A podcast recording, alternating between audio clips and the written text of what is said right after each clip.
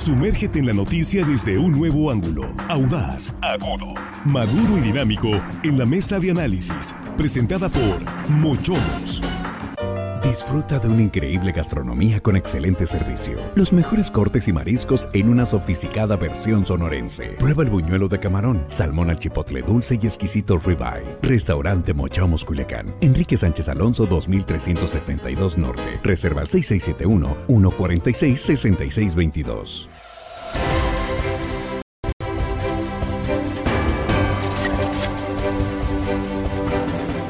Estamos aquí en la mesa de análisis de línea directa en este viernes ya.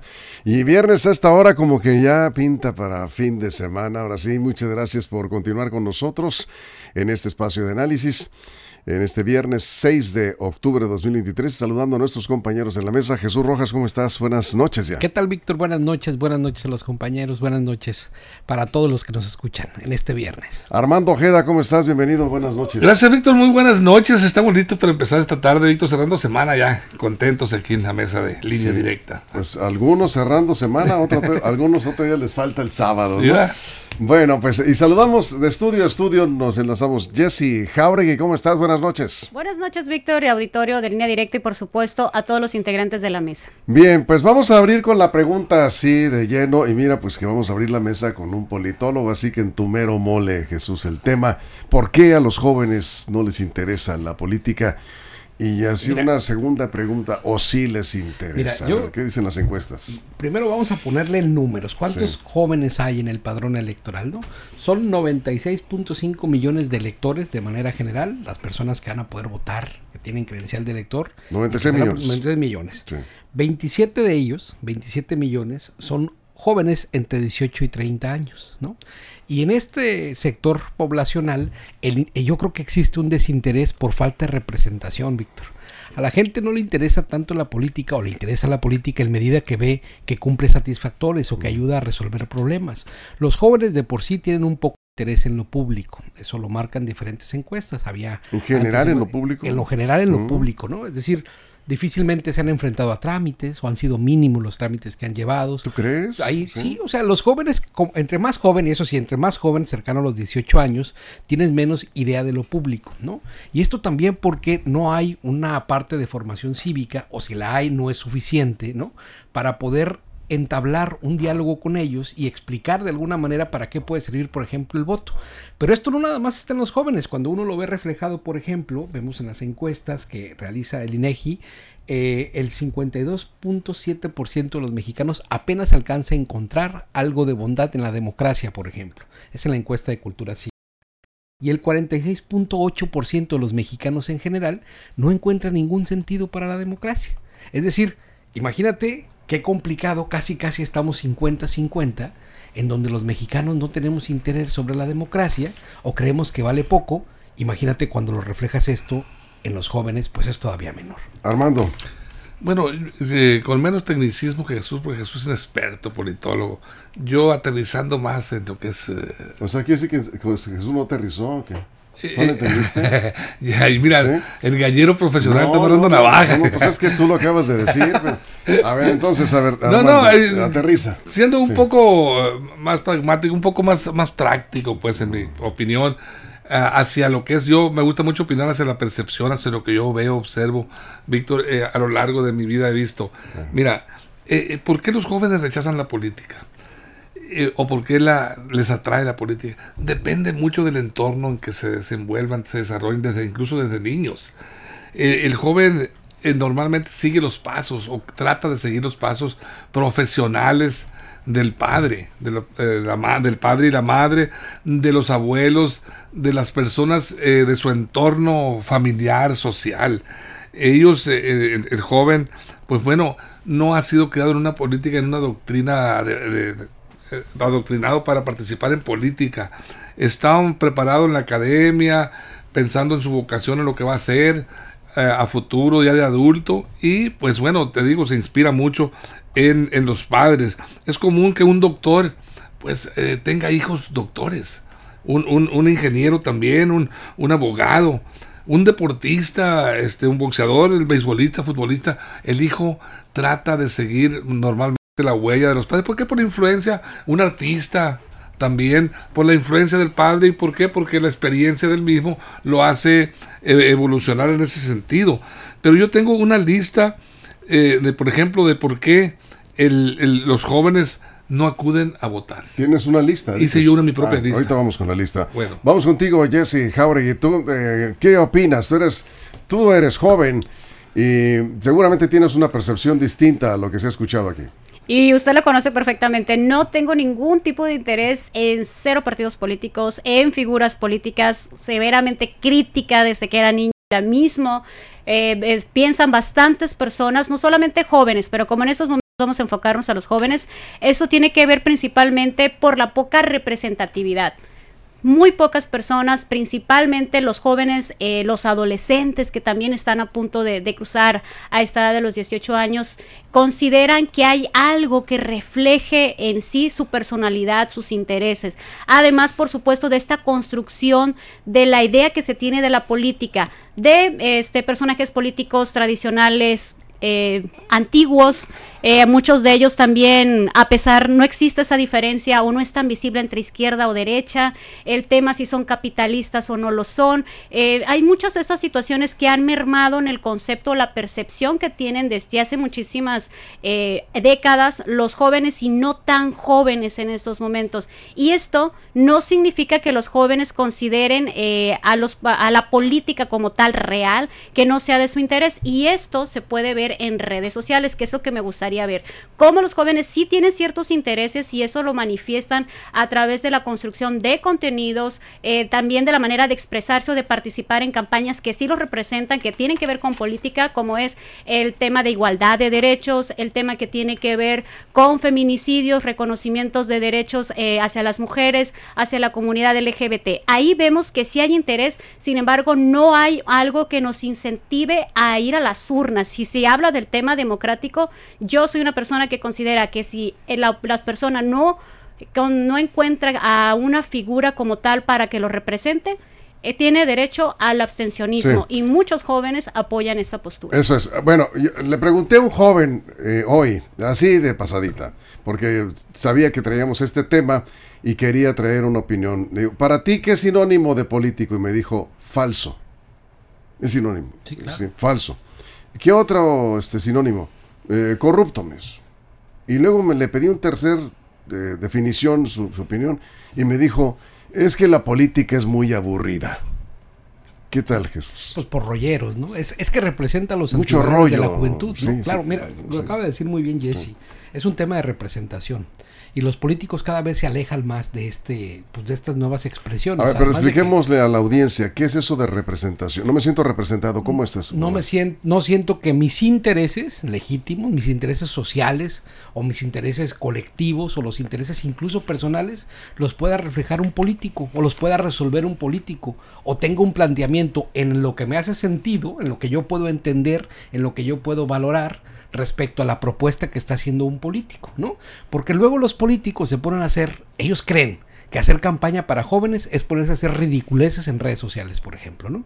Cuando los jóvenes tienen un pensamiento complejo, claro. tienen un pensamiento que hace una nueva, una nueva forma, una nueva visión. Y tienen generacionales. intereses muy específicos. Y claro, si los marcan en encuestas claras como estas donde dice ¿qué le interesa al joven? Pues por supuesto que le preocupa el futuro, les preocupa el empleo, les preocupa la educación, les preocupa incluso la salud, Víctor, pero en su manera de entenderlo, ¿no? En su manera de, de, de, procesarlo. Y es que las brechas generacionales sí van marcando la diferencia. ¿Y en qué andan los políticos eh, en las eh, campañas?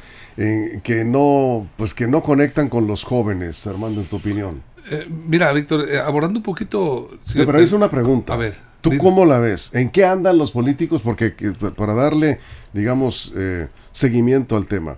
¿Por qué no, no, no, conectan con los jóvenes? ¿Qué están haciendo los políticos que genera que los jóvenes digan que son aburridos, no me representan, son falsos? E, es la percepción, eh, eh, Víctor, que tienen los jóvenes de los políticos. O sea, históricamente es lo que han expresado, es la imagen que han dado a la sociedad. Pero por eso, ¿qué están haciendo los políticos? ¿Por qué están generando esa percepción en los jóvenes? ¿Qué están haciendo mal? ¿Qué están haciendo mal? Pues bueno, yo no sé qué estarán haciendo mal, eh, muchas cosas seguramente. No han volteado a ver los verdaderos intereses de los jóvenes. ¿Qué es lo no han, no han aterrizado hacia ese sector para saber cuáles son los deseos, los anhelos, las proyecciones de ellos, qué desean a futuro, cuál es su pensamiento, qué ideología eh, manejan.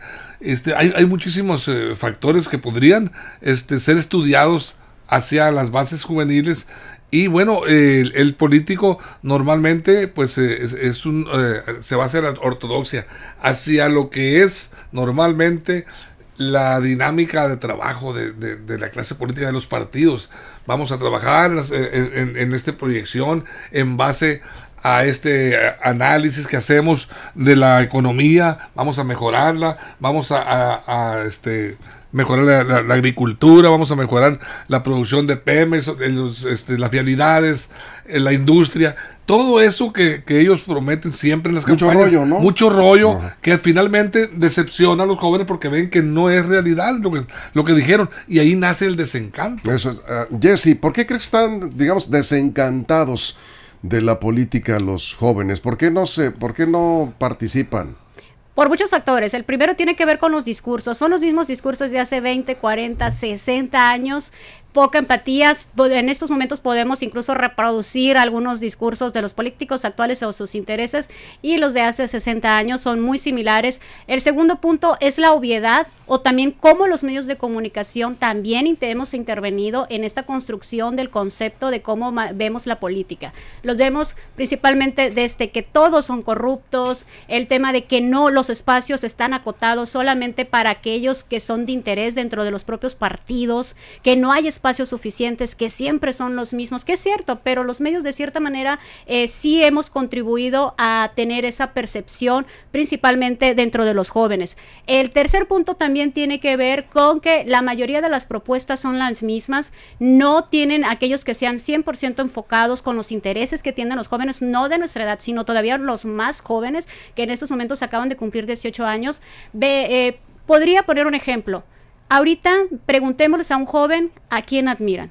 No admiran a políticos, no admiran a grandes líderes sociales, admiran a youtubers, admiran a tiktokeros, pero ¿por qué? Por ese sentido de libertad, de construcción, de una economía, de ciertos estatus que muy pocos jóvenes pueden aspirar debido a las políticas que han aprobado en décadas pasadas y que ahorita nosotros tenemos un futuro muy incierto. Este, ayer el, el, representante del INE en Sinaloa, por decirlo de esa manera, dijo que se están registrando muchos jóvenes que tienen 17 años que van a cumplir 18 y comentaba que hay mucho interés eh, así lo percibe pues, hay muchos jóvenes buscando la credencial del INE y que hay mucho interés por participar en las próximas elecciones. Yo pregunto, ¿realmente será por el interés de participar en las elecciones o por tener la credencial del INE que le sirve, entre otras cosas, para identificarse? Yo creo que es más bien por, la, por conseguir la identificación.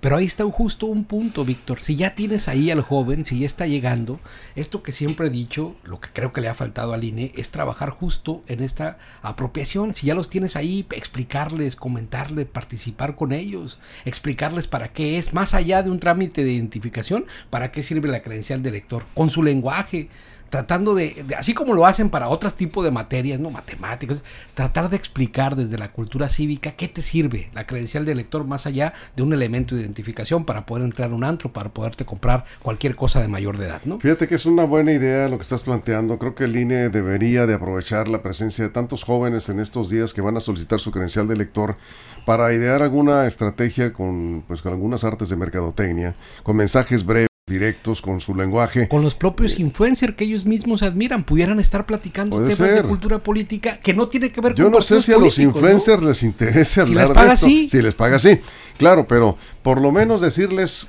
qué elecciones vamos a tener y cuál es la importancia del voto. ¿Qué hace un regidor? ¿Qué hace un diputado para que sea un presidente? Todo ese tipo de cosas. Armando, antes de la pausa. hay un punto histórico que me parece relevante en este tema, Víctor. El 22 de diciembre de 1969 se publicó en el Diario Oficial de la Federación el decreto de reforma del artículo 34 constitucional. ¿Qué se reformó? En, ese, en esa reforma constitucional se reconoció a los jóvenes mexicanos como ciudadanos a partir de los 18 años de edad. Desde 1969, antes era, recordemos, a los 21 años eran años. años eran ciudadanos. Pues sí. Los, jóvenes. Se, eh, fue fue en el, gobierno de Gustavo Díaz Ordaz. Eh, se, se, habló en ese tiempo que porque los jóvenes el, Díaz Ordaz eh, eh, tiene que ver con el movimiento del 68. ¿Por qué? Porque los jóvenes eran los más activos y buscaron la manera de hacerlos ciudadanos. ¿Para, ¿Para qué? Para que no escaparan a la mano de la justicia. O sea, poder atrapar jóvenes desde esa edad ya, preparatorianos. Pero bueno, eh, eso, es parte. Desde entonces, desde el 69, los jóvenes ya desde 18 años ya son ciudadanos y ya tienen en el derecho a votar. Pero ¿por qué? ¿Por qué los jóvenes decíamos ahorita, no se sienten representados. El discurso es cierto, este, enfadoso, mentiroso de los políticos, no les atrae. A ellos, les gusta que les hablen en su lenguaje, en su idioma. Que les digan la neta. Que les digan la neta, compa, así está el asunto. Y bueno, ahí está parte del conflicto este. Ahora, el, joven eh, es ciudadano a menor edad más inmaduro de alguna manera. De edad? A, ah, una edad eh, menor a como estaba pues, pues estipulado. Pues desde entonces, en 1969. sí. Bien, tengo que hacer una pausa, Armando. Hay algunos comentarios aquí. Es pausa en radio, nos quedamos sin comerciales en redes. Senen Sebreros dice, no les interesa la política por las promesas falsas que les hacen. Interesante.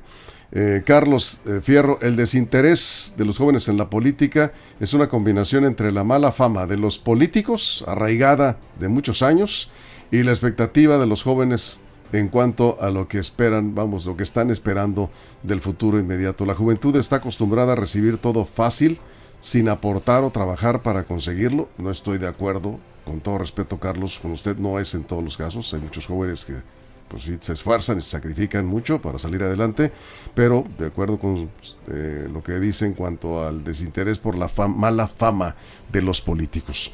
Bueno, vamos a la pausa, seguimos con el tema, regresaremos con Jesse Jauregui que nos tiene también más comentarios. Sí, conozco muy bien la forma de pensar de Jesse en ese sentido. Por eso le invitamos a la mesa, pues sabía que le iba a interesar el, el tema. Vamos a la pausa en radio, nos quedamos sin comerciales en redes con algunos comentarios de ustedes. Estamos hablando por qué a los jóvenes no les interesa la política. Vamos.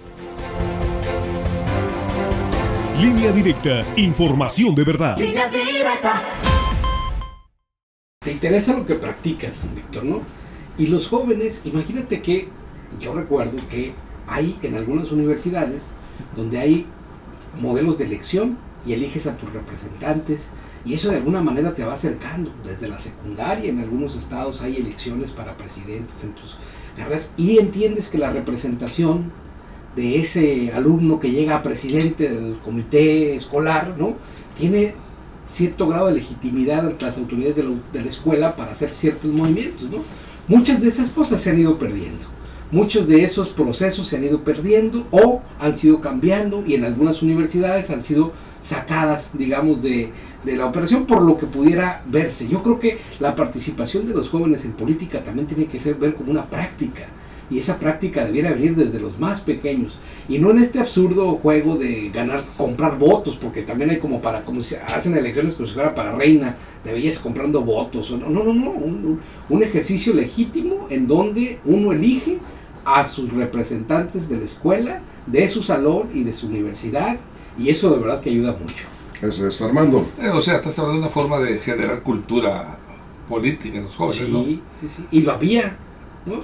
Yo, yo, yo me acuerdo que... Bueno, siempre se, han elegido a los, eh, directivos de los escolares, presidentes de la mesa directiva, a través del voto, ¿no? No, pero los alumnos.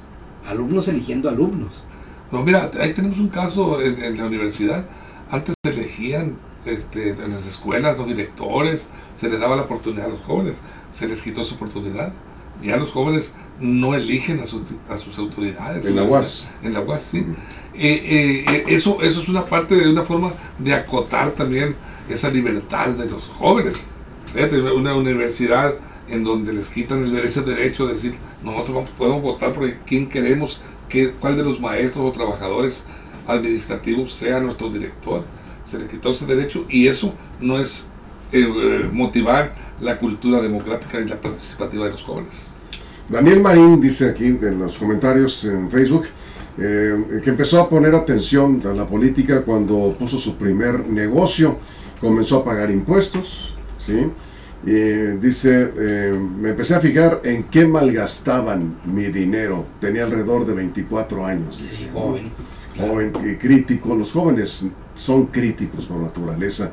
Y bueno, pues él pagaba impuestos y, pues no veía claro, ¿no? Que hubiera buenos servicios, en fin, todo esto. No sé, porque por ahí empezó el interés, dice eh, Daniel Marín, saludos, gracias por su comentario.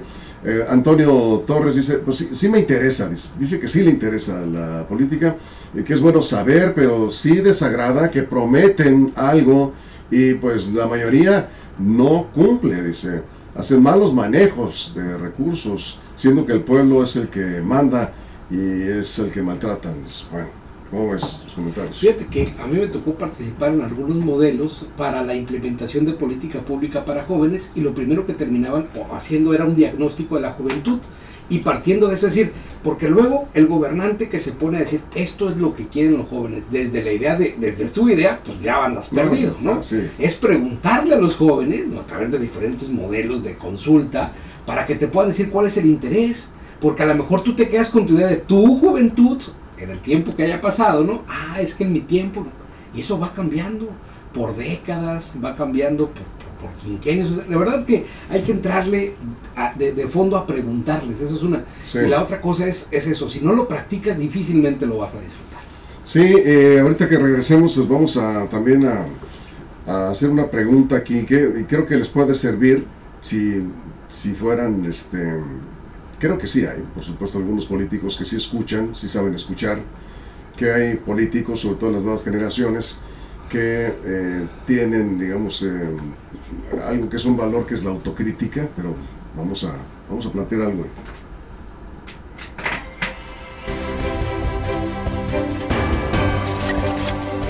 Bueno, estamos de regreso en la mesa de análisis. ¿Por qué a los jóvenes no les interesa la política? Dice que estoy generalizando. Pues sí, porque a la gran mayoría, según las encuestas, no les interesa.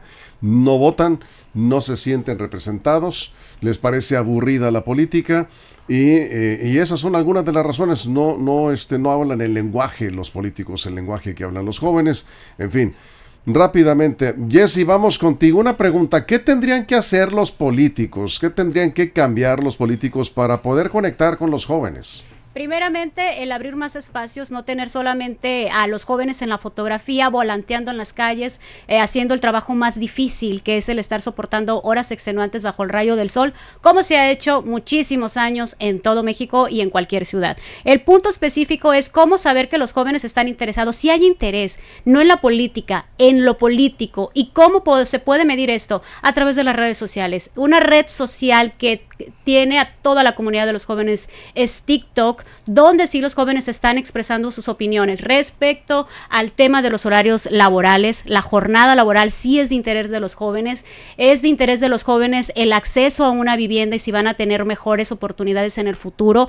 Y eso está comprobado. Está comprobado también que los jóvenes tienen interés en temas que tienen que ver con la comunidad LGBT, el tema del aborto, muchos que tiene que, que es política, pero son temas que tienen que ver cómo, cómo van a tener una calidad de vida a futuro. Además, también otro que tiene interés los jóvenes son los incentivos fiscales, apoyos para crear empresas, acceso a becas. Son tanta información que dejan a un lado todos estos políticos en sus campañas solamente para aparecer en Facebook, en X o en TikTok haciendo lo que ya comentaban el ridículo con bailes que nada tienen que ver con las necesidades de los jóvenes. Bueno, pues me acordé de Marcelo Ebrard, no sé por qué.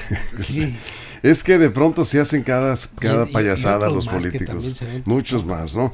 Pero, a ver, atención, pongan atención, políticos, porque esto es importante. O sea, ¿qué, tienen que hacer, Jesús? Mira, quien atrape la atención de este grupo poblacional va a tener una base tremenda. Es decir, quien verdaderamente cautive con el mensaje, no a todos, pero sí a una mayoría de este grupo poblacional, va a tener en el futuro muchas cosas por delante. ¿Y tiene que ser un político joven? O sea, ¿tiene que ser más joven los políticos para conectar? Mira, por ejemplo, eh, eh, hay muchos políticos políticos que estaban entrados en edad, pero podían comunicarse. Yo creo que es un tema de comunicación, de encontrar esas vías de comunicación este, con los Pues ahí están las redes, tiene que ser por redes, ¿no? Puede ser, puede ser por redes y puede ser, pero yo creo que sí es fundamental entender este lenguaje, entender esta forma de comunicar, esta forma de expresar y por supuesto que sea del interés en los temas que ellos están preocupados, no lo, que uno está preocupado o el político esté preocupado. Así es, Armando.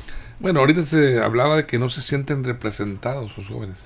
Bueno, hay que darles la oportunidad para que busquen representatividad ellos y a partir de ese precepto pues empiecen a, a luchar por los objetivos, organizarse, pero tendrán capacidad, por ejemplo, eh, o, o, intención, capacidad la deben tener, la tienen seguramente, vocación o intención de organizarse para participar en política eh, desgraciadamente pues están acotados por los partidos políticos, y por los, grandes líderes que no los dejan crecer. Armando, y los hijos de los políticos, que son los jóvenes que ves ahí, es correcto. En los cargos de elección popular. Es, lo que te comentaba al principio. son los hijos que por cuota están heredándose los cargos y están acotando la participación de nuevos liderazgos, liderazgos independientes de jóvenes inquietos que desearían buscar esa representatividad que no se les da por parte de la clase política. Y en ese sentido, pues ahí es donde está ese, ese, esa brecha que separa una cosa de la otra, de los, de los ya políticos ya formados, forjados, hechos de carrera, que no la abandonan hasta que se mueren o se jubilan y van heredando esos, esos espacios. Y, pero evitando que nuevas generaciones surjan y, y, este, valiosas, por supuesto, jóvenes que prefieren en todo caso, dicen, no, aquí no, no, hay, no hay manera, le busco por otro lado. Y entonces manifiestan sus inquietudes precisamente a través de las redes y a través del lenguaje propio de los jóvenes, ¿no? Eso es, aquí de Zenén Cebrero dice, los jóvenes de cierta manera pues necesitan ver a alguien que piense como ellos, que se interese en sus ¿Te acuerdas de Pepe Mujica? Sí, cómo no. Él conectó con los jóvenes y mira la edad que tenía. Pero tenía una forma de hablarles, tenía una forma de convencerlos, tenía una forma de entrar en razón. Y no eran palabras rebuscadas, ni tampoco andaba haciéndole al payaso. Les hablaba con la verdad, con su verdad, y los cautivaba. Lo mismo Bukele. Muy aplaudido en las conferencias por los jóvenes. ¿Todavía? Eh, Janet Ponce dice, la opinión de los jóvenes es más eh, adoptada de la opinión de su entorno, más allá de la opinión propia por conocimiento acerca de la función de los políticos y de qué manera el ciudadano está involucrado en las decisiones, el voto, por ejemplo, si se les informara, se les involucrara en proyectos políticos como parte educativa, quizás el futuro del país sería mejor, ya que nuestros padres o abuelos escuchamos que los políticos son abusivos, corruptos, mentirosos, y ahí se va formando, entiendo, la opinión de los jóvenes. Estamos entrando, pues ya 30 eh, segundos para resumir el tema y vamos a cerrar con nuestra sección de economía local para recomendar algunos eh, establecimientos, algunas pequeñas empresas. Con esa sección cerramos los viernes. Y cierras con 30 segundos, Jesse. Siguen faltando los jóvenes, por supuesto, en temas de política. Falta que estos valores de la rebeldía, de la crítica, de la capacidad también de, adaptarse a los cambios que tienen los jóvenes, esto es lo que falta y falta cambiar estos espacios. Dos, los discursos. Los discursos tienen que ir enfocados con los nuevos modelos de comunicación que van también desde estos modelos creados de redes sociales, desde memes, contenidos también para redes sociales, videos, multimedia, documentales, muchas cosas por, por explorar y seguimos viviendo en una época de espoteo que abarca todas las, las, radios, toda la televisión, incluso también invaden con esos mismos discursos todas las redes sociales y nosotros los jóvenes generalmente cuando empiezan las campañas lo que hacemos es no escuchar estos medios de comunicación, incluso cambiar eh, nuestra geolocalización para poder evadir toda esta publicidad. Sí, no, no, es que sí nos, nos bombardea el INE, ¿no? Con los spots la espotiza, como le llaman en las campañas. A ver, ¿tienes alguna recomendación, Jesús, para cerrar el programa con las recomendaciones de este economía local? Este viernes quiero recomendar la birria de Chuy Vega, Víctor. Ándale. La birria de Chuy Vega que está en el corazón del Vallado, calle Puerto La Paz, número 1662, Culiacán, Sinaloa, ahí en el Vallado. Y el teléfono es 6674-863002. 6674-863002, birrería de Chuy Vega. A partir de mañana, a las 8 de la mañana, ya está la birria calientita. Ándale. ¿Y es buena? ¿Sí? Uf. uf, no es con eso, ¿verdad? ya lo dijo todo. En el corazón del ¿Tienes alguna recomendación hoy? Ah, no traje recomendación este día, Víctor. No. Unas vueltas por ahí pendientes. Jessy, ¿tienes alguna recomendación? De recomendación, Víctor, la recomendación es que asistan el día de mañana al Mango Fest que se va a estar realizando en la ah, villa de Ahome, con muchísimos productos, de muchos de ellos artesanales, pero todos creados desde el, campo de la zona norte. Que el mango sinaloense es uno de los que tiene el mayor valor en el mercado internacional por su delicioso sabor y por los múltiples productos que se pueden realizar. Sí, eh, de mango no compites mucho con el sur, ¿verdad? No, no, ¿Eh? pero el mango sinaloense es, Es- excepcional, ¿no? Sus diferentes variedades, ¿no? Todas sus variedades. El, el mango es muy sabroso. Entonces, ¿el Mango Fest dónde? Es en la Villa de Ahome y también va a haber un Sí. evento muy importante para promocionar este hermoso lugar de la zona norte que también merece la pena ser visitado. Muy bien, la Villa de Ahome. Y yo quiero recomendar, porque así fue el compromiso que hicimos el pasado viernes, ya no alcanzó el tiempo, a la barbería Cris, eh, Guasave, Cris Higuera. Tiene una barbería, es con cita previa. Eh, nos dejaron acá el, el teléfono, es la de Mazatlán, pero está en Guasave, 669-222-5306. Es una empresa eh, familiar, una microempresa. Es la barbería de Cris Higuera en Guasave. Previa cita 669-222-5306. Si estás por Guasave, pues que te arregles Sí, tu que barba. darle- hay que darle una pasadita sí. por ahí.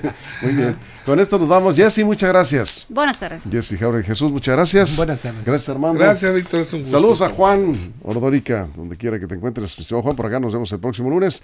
Y gracias a todo el equipo, a toda la producción, todo el estado. Mañana la emisión sabatina de línea directa, 6 de la mañana, ya lo saben. Y mañana todavía sigue vacaciones Axel Lavendaño, ¿verdad? No, hombre, pues este. Ay, Cuando regrese lo llevamos a la birria. Lo llevamos a la birria. Saludos, mi estimado Axel. Y aquí en, en la conducción, ¿sí? Carola Rojo, ¿sí? Manuel Aceves y todo el equipo, todas las secciones. Y a las 9 de la mañana, en línea directa con el presidente municipal de Ahome, Gerardo Vargas Landeros, en la Mexicana de los Mochis y también en el Facebook de línea directa. Gracias, pásenla bien. Línea directa, información de verdad. Mochomos presentó la mesa de análisis, información de verdad que suma valor. Conéctate en el sistema informativo más fuerte del noroeste de México. Esto fue Línea Directa. Información de verdad con Víctor Torres. Información confiable con fuentes verificadas y seguras. Línea Directa. Información de verdad con Víctor Torres. Esta es una producción de RSN, el grupo de comunicación más fuerte de Sinaloa. Línea directa.